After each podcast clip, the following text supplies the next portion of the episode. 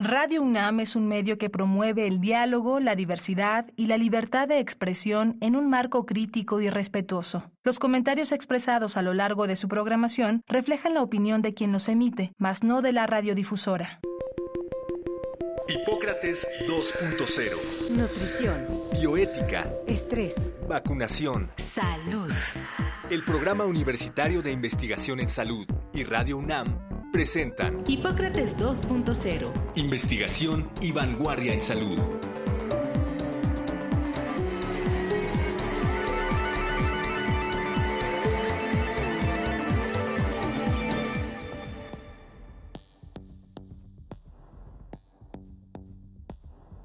Hola, ¿qué tal? Bienvenidos a Hipócrates 2.0. Yo soy Mauricio Rodríguez, los saludo una vez más aquí en Radio UNAM, con muchísimo gusto, agradeciendo el favor de su atención otra vez. En el programa de hoy vamos a platicar sobre hipercolesterolemia familiar, que suena muy complicado el término, pero ya verán que es algo muy frecuente, que ocurre mucho en, en nuestra sociedad y por eso decidimos traer el tema aquí. Nos va a acompañar el doctor Carlos Aguilar Salinas, así que pues escuchemos un poco sobre su trayectoria. Doctor Carlos Aguilar Salinas, médico egresado de la UNAM. Realizó dos especialidades, medicina interna y endocrinología. Cursó el doctorado en investigación médica. En 2018 recibió el Premio Nacional de Ciencia otorgado por el gobierno federal de nuestro país. Su trabajo de investigación ha generado aportaciones originales sobre la fisiopatología, el tratamiento y acciones para el control de la diabetes tipo 2 y las dislipidemias en México. Ha sido profesor de diversos cursos de pregrado y posgrado. Pertenece a la Academia Nacional de Medicina de México. Actualmente coordina el portal y el seminario virtual Alimentación para la Salud, colaboración del Programa Universitario de Investigación sobre Riesgos Epidemiológicos y Emergentes de la UNAM, el Tecnológico de Monterrey y el Instituto Nacional de Ciencias Médicas y Nutrición, Salvador Subirán. Es en este instituto donde recientemente es nombrado director de investigación. Carlos Aguilar, bienvenido a Hipócrates 2.0. Muchísimas gracias por aceptar la invitación. Gracias Mauricio, un placer. Suena complicadísimo este término, hipercolesterolemia familiar. ¿Qué es la hipercolesterolemia familiar? ¿Cuáles son sus causas? Vamos a, a tratar de, de ayudar a entender qué es algo más frecuente de lo que se piensa y, dónde están las causas? Eh, es quizás uno de los ah, problemas de salud pública menos conocidos en, prácticamente todas las sociedades. Eh, te voy a dar algunos números para que te des una idea de la importancia de que tiene este problema. Aproximadamente uno de cada 30 infartos del miocardio, que son la primera causa de muerte en nuestro país, son debidos a este padecimiento. Uno de cada 15 eventos que ocurren antes de los 65 años en las mujeres y 55 años en los hombres son debidos a este padecimiento. Uno de cada 300 personas aparentemente sanas tienen esta condición e ignoran el alto riesgo que tienen de sufrir un infarto del miocardio, un infarto cerebral o un aneurisma de la aorta es la de las enfermedades genéticas causadas por una sola mutación, es la más frecuente de ellas. Y sobre todo, creo que es uno de los triunfos más importantes de la medicina moderna. Hasta los años 60, antes del descubrimiento de un grupo de medicamentos llamados estatinas, el, pronóstico de las personas afectadas era muerte cardiovascular temprana. En la actualidad, gracias a, la disponibilidad de nuevos medicamentos y sobre todo de una detección oportuna, la expectativa de vida de una persona con hipercolesterolemia familiar tratada de manera oportuna es igual que si no tuviera el padecimiento. Entonces, de pasar de 60 años a alcanzar la expectativa de vida de una población, creo que es un enorme éxito pero que para que esto se dé en nuestra población requerimos que se conozca el padecimiento por todos, eh, por ah, una serie de acciones en el sistema de salud y acceso a los fármacos. Es una, una enfermedad que tiene un origen genético, como su nombre lo indica, hay un problema con el metabolismo del colesterol. Esta enfermedad se debe a una deficiencia en el sistema de eliminación de las partículas que transportan el colesterol en el plasma ah, y que eh, de no ser eliminadas se depositan en las placas de ateroma. Este sistema está compuesto básicamente por tres eh, genes. El más importante es el receptor de LDL, el de las lipoproteínas de baja densidad, que es lo que quiere decir LDL, eh, del ligando de este receptor, que es la polipoproteína B, y de una proteína que regula el número de receptores LDL, cuyo nombre es complicado, pero que se llama PCSK9. Estos tres genes explican la mayoría de los casos. Su identificación es relativamente sencilla. Cualquier persona que tenga un nivel de colesterol LDL arriba de 190 es, un potencial paciente con hipercolesterolema familiar. Esto además se acompaña de algunos signos que nuestros médicos deben de acostumbrarse a buscar de manera intencionada que son depósitos de colesterol en, los tendones, principalmente en el tendón de Aquiles. El gran problema es que no existe una cultura para conocer nuestros niveles de colesterol y segundo, nuestros médicos no buscan intencionadamente este tipo de lesiones, por lo que pasan desapercibidos la mayoría de los pacientes hay como un conocimiento general de, de, decir el colesterol bueno y el colesterol malo, ¿no? Yo creo que esa fue una explicación que se dio hace varios años y que permeó muy bien en la sociedad para entender que, que hay un colesterol bueno, un colesterol malo, pero todos estos componentes justamente, uno de ellos es el que se altera y es en el que hay que fijarse más y es el que hay que estudiar de forma, de forma más completa. ¿Cómo lo diagnostican? ¿Quién lo diagnostica? O sea, me imagino, primer nivel de atención debería estar detectando todo lo habido y por haber, pero, pero también si en tu casa hay hipercolesterolemia familiar o alguien que sepas que, que está mal del colesterol, acercarse a los servicios de salud de manera intencionada, ¿no? La primera estrategia es que todo el mundo deberíamos conocer nuestros niveles de colesterol el, nivel de colesterol total que nos debe de hacer pensar en, este padecimiento es un valor arriba de 300 o eh, en cuando se hacen las fracciones del colesterol, el colesterol malo arriba de 190. La otra opción eh, es que, como menciona, si en casa alguien ya fue diagnosticado si, o si existe historia familiar de infartos, automáticamente es un posible candidato que debe de medir su concentración de, colesterol. El, el, gran problema es que muy pocas personas conocen sus niveles de colesterol y, y la historia familiar frecuentemente se repite por la falta de medidas preventivas. ¿Hay alguna sintomatología que te haga como sospechar que pudieras tener esto en caso de que no estuvieras pensando, o sea, desde luego adultos mayores de 18 años, pero va aumentando el riesgo conforme aumenta la edad o cómo, cómo podríamos sospechar? Es una enfermedad que se eh, hereda a la mitad de cada generación. Eh, existen dos presentaciones, la forma heterocigota, que es la que te comentaba es común en nuestra población, y una forma rara, que es la forma homocigota, que resulta de que ambos padres están afectados por el padecimiento.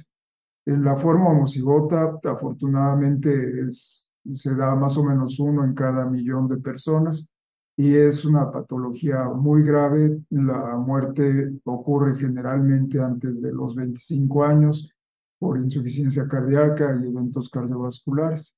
Y en esta área ha habido también avances importantes pero todavía no se alcanza el éxito en la forma más común, que es la forma heterocigota.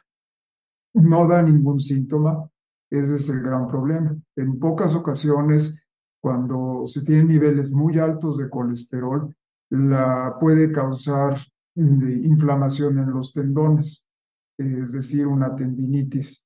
Y en ocasiones los eh, reumatólogos son los primeros en sospecharlos al revisar la superficie de los tendones.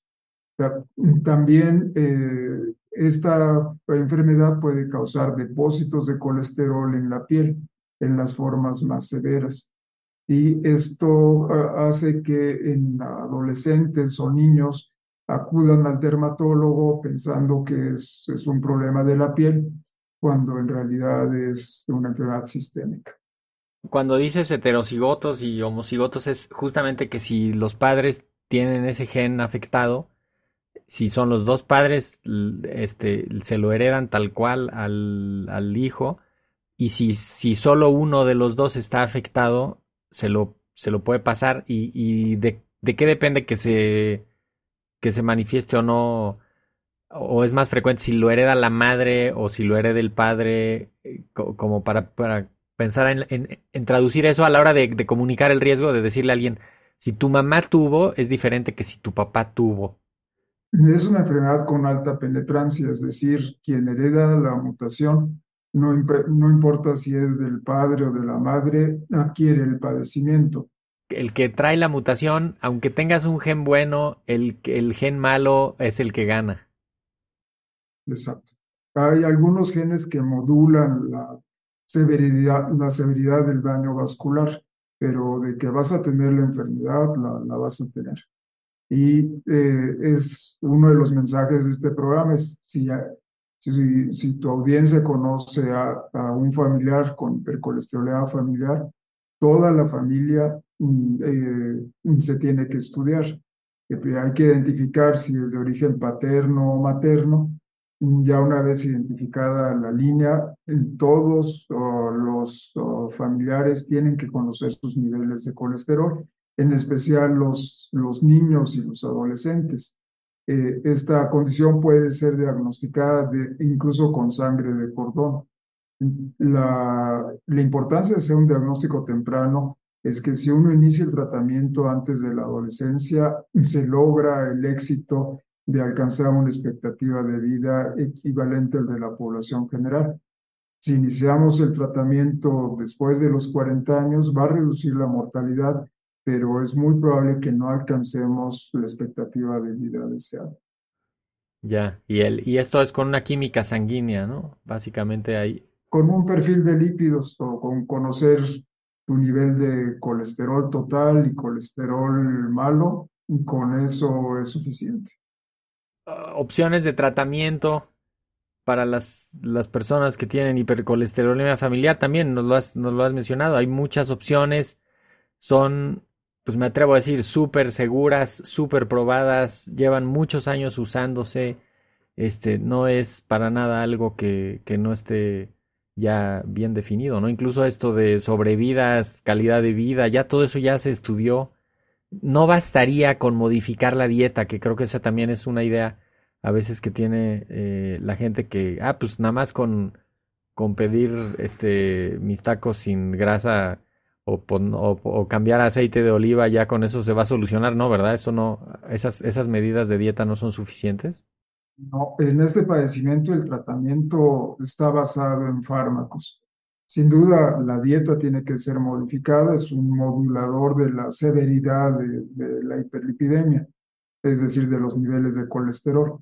El paciente tiene que tener un estilo de vida saludable, quitar otros factores que contribuyan al riesgo cardiovascular como eh, obesidad, diabetes, eh, hipertensión arterial, eh, el consumo de tabaco, pero el tratamiento para corregir los niveles de colesterol está determinado principalmente por el uso de tres grupos de fármacos, las estatinas, que son la base del tratamiento, eh, las estatinas están consideradas actualmente por la Organización Mundial de la Salud como un elemento indispensable en todo sistema de salud. sea, su importancia es equivalente al de los antibióticos o los anticoagulantes. Todo sistema de salud debe de contar con estos fármacos. Eh, son medicamentos seguros, eh, prescritos de manera correcta, eh, tienen la capacidad en aproximadamente 40% de las personas en forma aislada para alcanzar las metas de tratamiento. Sin embargo, en el 60% de los casos no son suficientes. Eh, se tiene que combinar con otros fármacos. Existe otro fármaco que la primera opción de combinación se llama ezetimibe. Este medicamento tiene ya más de 10 años en el mercado, ha demostrado que también reduce la mortalidad cardiovascular y potencia el efecto de las estatinas. Eh, combinándolo, cerca del 60% de la población alcanza las metas de tratamiento. Y en dado caso que no se logre, se puede combinar con ah, medicamentos que ingresaron el mercado hace 10 años, que son los antagonistas de la PCSK9, que es uno de los genes causales de la enfermedad. Estos medicamentos ya están en el catálogo general de, de nuestro sistema de salud por lo que las personas que pertenecen a un sistema de seguridad social pueden tener acceso a estos fármacos. Aquellos que no están disponibles en las farmacias, sin embargo, su costo aún es una limitante para su empleo generalizado. Pero cuando se utilizan en combinación estas tres opciones, cerca del 85% de las personas logran alcanzar los objetivos terapéuticos, que es bajar el colesterol malo a, niveles idealmente abajo de 50 miligramos por decilitro y así mantenerlo durante todo eh, durante toda su vida. Yo creo que es de las cosas más difíciles de comunicar y de lograr decirle a alguien vas a tener que tomar este medicamento por el resto de tu vida. Es un reto dificilísimo. Tú en tu experiencia, ¿cómo ¿Cómo le hacen con los pacientes para lograr esto? ¿Qué sirve? ¿Qué no sirve? Mm, yo no, lo presentaría de esa manera. Al contrario, eh, hay otras enfermedades crónicas como el hipotiroidismo, por ejemplo, que es, tomarte una tableta todos los días y eh, no implica mayor riesgo, pues es, más o menos la misma situación con la hipercolesterolemia familiar el medicamento es seguro. Existen muchos mitos alrededor de estos fármacos que generalmente carecen de un, de un sustento científico. Comprendo la, reflexión que haces, pero por el contrario quisiera dejar el mensaje opuesto. Es como toda enfermedad genética o como toda enfermedad crónica, lo importante es eh, lograr la adherencia terapéutica gracias a motivarlos a prevenir lo que de no tomar acciones va a suceder en las siguientes décadas. Por otra parte, eh, tiene que ser acompañado a lo largo de la vida por médicos que estén entrenados en este tipo de, mm, padecimientos. En el registro mexicano de hipercolesterolemia familiar, ah, que eh, tenemos un portal que se llama fhmexico.org, ahí encontrarán toda la información sobre el padecimiento, Ah, estamos creando, se ha creado más bien una red de clínicas de lípidos en México, donde eh, las personas pueden identificar los centros de referencia donde pueden acudir para recibir la orientación ah, necesaria. Ya, y que ahí pues justamente van a encontrar también el, puede ser desde un directorio de especialistas, clínicas, ¿no? Eh, información sobre los medicamentos, sobre la enfermedad, eh, no quiero irme sin que nos des alguna, alguna consideración de, de la hipercolesterolemia familiar y COVID, eh, porque pues se vio que las comorbilidades, especialmente este tipo de comorbilidades que incrementan todos los otros riesgos, fueron una, un, un factor determinante en la evolución de COVID y de las complicaciones de COVID. Eh, ¿qué, qué, ¿Qué reflexión te merece esto, Carlos? La, la, hipercolesterolemia familiar, mm, sobre todo en aquellas personas que ya les causó daño cardiovascular, fue uno de los contribuyentes a la mayor mortalidad. Eh, más por el daño sistémico que por la misma enfermedad. O sea, la elevación del colesterol no interactúa con COVID, pero sí el daño vascular que genera el padecimiento. Eh, e, esta información uh, ha sido motivo un esfuerzo internacional. Uh, la Sociedad Europea de Aterosclerosis uh, ha colectado todos los registros nacionales sobre hipercolesterolemia familiar y uh, se han conglomerado los datos de cerca de 99 mil pacientes. Esto fue publicado en la revista Lancet el año pasado, hace dos años, perdón, y hay varios manuscritos sometidos al respecto. Eh, ustedes pueden, eh, con que ustedes uh, pongan las palabras clave hipercolesterolemia familiar y Sociedad Europea de Aterosclerosis, Ahí mm, eh, encontrarán todos los portales relacionados y las publicaciones. Y gracias a este esfuerzo, la Organización Mundial de la Salud tiene un Día Mundial del Hipercolesterolemia Familiar. Hay un código eh, en la clasificación internacional de enfermedades uh, específico para este padecimiento. Y, uh, en septiembre pasado se hizo un día, uh, un evento especial de la Organización Mundial de la Salud para instar a todos los países a generar políticas públicas al respecto.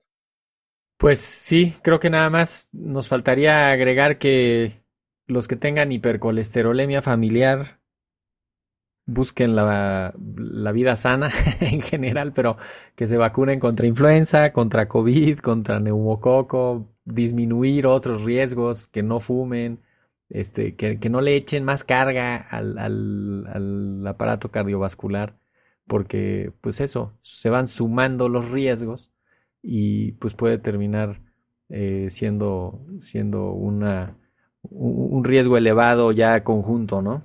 ¿Con qué idea te quieres despedir, Carlos? Eh, muchas gracias, Mauricio, por uh, la invitación. Uh, yo dejaría dos ideas. Uno, es primero todos tenemos que saber nuestro nivel de colesterol. Si no sabemos el nivel de colesterol, mm, eh, somos un, un, paciente potencial con hipercolesterolemia familiar que, que, perdimos la oportunidad para identificar nuestro riesgo. Si mm, tenemos cerca de 300 miligramos por decilitro o un familiar directo, padre, madre, abuelos, que tuvieron un infarto del miocardio, no importa a qué edad, debemos de conocer nuestros niveles de colesterol. Si no, lo que vamos a tener es la repetición de la historia familiar. Eh, entonces, e, este mensaje no va exclusivo a los pacientes con hipercolesterolemia familiar, sino a toda la población. Y mm, segundo, invitar a tu audiencia a involucrarse en las acciones contra el hipercolesterolemia familiar a los médicos a participar en el registro mexicano de hipercolesterolemia familiar. Uh, repito, nuestro portal es fhmexico.org. Uh, a la población general, uh, buscar información a través de la Sociedad Mexicana de Nutrición y Endocrinología o la Sociedad Europea de Aterosclerosis. En sus portales viene todo lo que ellos necesitan saber al respecto. Pues creo que con esas, con esas ideas nos vamos, podemos ver pues que es tarea de todos, no, no solo de, de los especialistas, es un trabajo que lo, lo, impulsan mucho los especialistas, pero necesitamos que aterrice en la medicina general, en la medicina familiar, y que, y que a ese nivel tenga la penetración en las comunidades y se, y se puedan hacer las intervenciones oportunas.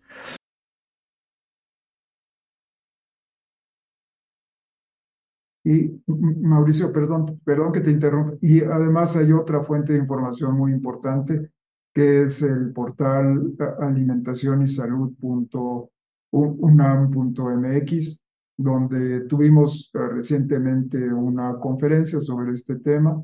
Ahí también encontrarán toda la información que requieren las personas. Los invitamos a visitar nuestro portal que no solamente habla sobre eh, enfermedades, sino sobre cómo la población puede tener un estilo de vida saludable para prevenir los principales problemas de Así salud es. del país. Alimentación y salud. Punto MX, de hecho, es parte de un esfuerzo que, que se ha hecho el, el seminario Alimentación para la Salud que es un esfuerzo educativo entre el Tecnológico de Monterrey, a través de TechSalud, del Instituto Nacional de Ciencias Médicas y Nutrición Salvador Subirán y el, Programa Universitario de Investigación sobre Riesgos Epidemiológicos y Emergentes, que antes era el, PUIS, que desde entonces eh, se hizo esta alianza tripartita para poner esta información al alcance de todos. Pues doctor Carlos Aguilar Salinas, muchísimas gracias por, por haber estado en Hipócrates 2.0. Muchísimas gracias. Un abrazo Mauricio y gracias a tu, audiencia. Y pues ya con esto nos vamos. Ya vieron todo lo que hay que ir haciendo. si en su familia hay. Eh, por eso es importante conocer a la familia, platicar con la familia sobre la salud, eh, no hacer que los temas de salud sean un tabú, sino comunicarlo a los hijos, a, platicarlo con los padres, saber de qué se murieron los abuelos, que, de qué enfermedades tienen los tíos, eh, los primos. Esto pues, nos va ayudando también para ver qué enfermedades están cerca, dentro de la familia. Y pues ya lo vieron con el programa de hoy, eh, ilustramos perfectamente esto. Yo me despido, soy Mauricio Rodríguez. Esto fue Hipócrates 2.0. Espero que nos acompañen la próxima semana. Muchísimas gracias por haber estado aquí en Radio UNAM y pues sigan en sintonía de la programación. Hasta la próxima. Agradecemos al doctor Samuel Ponce de León, coordinador del Programa Universitario de Investigación en Salud y coordinador académico de esta serie. El Programa Universitario de Investigación en Salud y Radio UNAM agradecen tu escucha. Te esperamos la siguiente semana para platicar sobre lo último en materia de salud e investigación en Hipócrates 2.0 investigación y vanguardia en salud. Se despiden de ti en la producción Patti Gamboa, Héctor Castañeda y Alejandra Gómez. Hipócrates 2.0, Radio UNAM. Experiencia sonora.